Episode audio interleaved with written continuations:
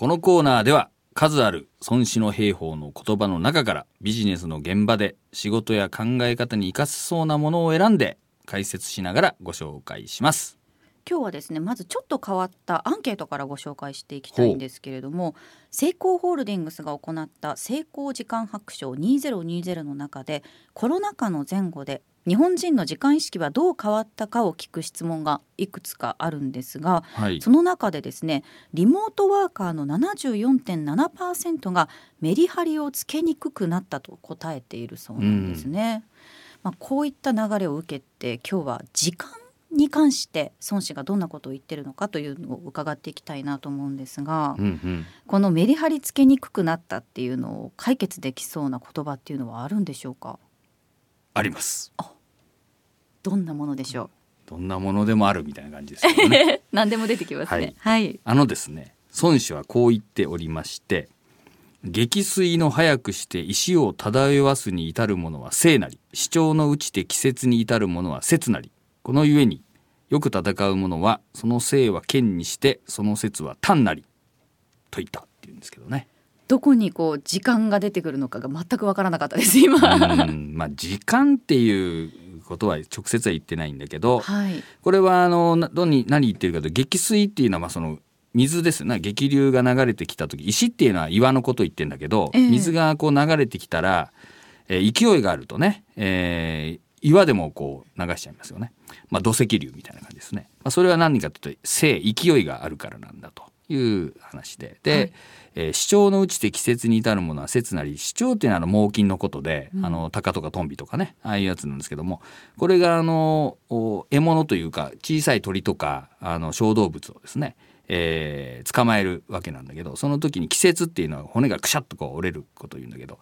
えー急降下してその獲物を捕まえた時にその獲物の骨がくしゃっと折れるのは何かというと節なりっていうのは何かというとそのタイミングっていうかね時間の集中力をこう一点に集中させるっていうことなんですよね。ええ。でだからよく戦うものはその勢は剣にしてて勢いがその剣っていうのはねこうは鋭いっていうかこう激しくてそしてその説が単なりっていうのはじわーっといくんじゃなくてメリハリを効かして短時間でピシッといけっていう。そういう教え。えーなんですよね。勢いとタイミングが重要っていう勢いが大事っていうのはあのせ孫子では積水の形とかいろんなところで言ってるんだけど、えータイミングを言ってるのがこの説なんですね。はい、でこのタイミングっていうのはずるずるいくんじゃなくてなるべく短く単でいけっていう。うんそのタイミングが難しいですよね。そうなんですよね。ええでそれをこうあのうまくコントロールする人が、うん。えーよく戦うものだよっていうそれが優れた将軍のあり方だぜっていうね、これまあ、そういう教え。ビジネスに落とし込むとどういうふうなことになるんですか？まああのー何でもそうなんですけどもなんとかキャンペーンなんていうのをやりますよね。はいであのキャンペーンっていうのはですね必ず期間を限定して、うんえー取り組むわけなんだけど万年キャンペーンみたいな会社とかあってね、まあ、年がら年中ずっと言っとるやんみたいな。ずっと閉店セールとか開店セールしてるとかありますよね。そうそうそうそういうとかねあるじゃないですか、そうするとやっぱり結局そのやってる人が疲弊していくっていうかあれなわけですよ。だけど短期間でこの期間よし頑張ろうみたいなことになるとクッとこう力が入りますよね。まあ、そんな感じでよくあの兵兵力の蓄次等に移ってちょこちょこちょろちょろちょろちょろちょろやっちゃダメだよというようなまあ話とも通じるんですけれども、はい。やっぱりやる時には一気にですねこうやっていくとかまああのコマーシャルっていうか広告宣伝なんかでもそうですが、えー、つるつるつるつるこう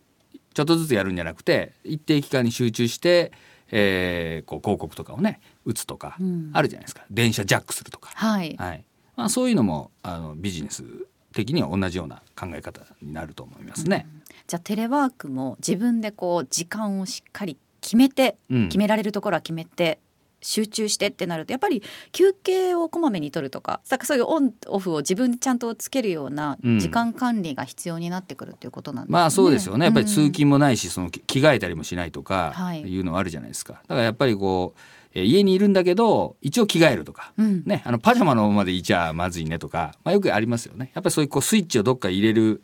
まあ、儀式じゃないけど、ええ。まあ、そういうルーティーンみたいなのがあった方が、まあ、そのメリハリは効きやすいんでしょうけどもね。ちなみに長尾さんはその自分の中にスイッチを入れるうん。こう儀式みたいなのってあります、なんか例えばこまあう腕時計をつけるとか、あんまりないですか？はい。じゃあもうナチュラルにスッと集中。やっぱりネクタイじゃないですか？やっぱり男性多いと思うんだけど。でまああの夏場はクールビーズなんで今ね普段あんまりネクタイしないんだけど、はい。例えばセミナーとかやるような時は、うん。あのクールビーズでもあの暑いけどネクタイするんですよね。気合を入れるというか気持ちを切りいやいや気合い入れ、まあ、気合い入れるためにやってるわけじゃなくてまあ、はい人前で話すんでまあ、一応まあネクタイぐらいしようかっつってしてるんだけど、ええ。まあ、やっぱりネクタイ締めるとね、うん。苦しいけど、まあまあ、やろうかっていう感じになりますね。うん。ど皆さんもねそのテレワークの時にはこうやってやるとスイッチが入るっていうようなうんそういうのを作っておくとなんかあればねいいんじゃないですかね。ええいいかもしれないですはねい。はい、私もあのメリハリがつかないなんて言ってダラダラしてないでこう勢いをためてドーンと言っていきたいと思います。そうですね。はい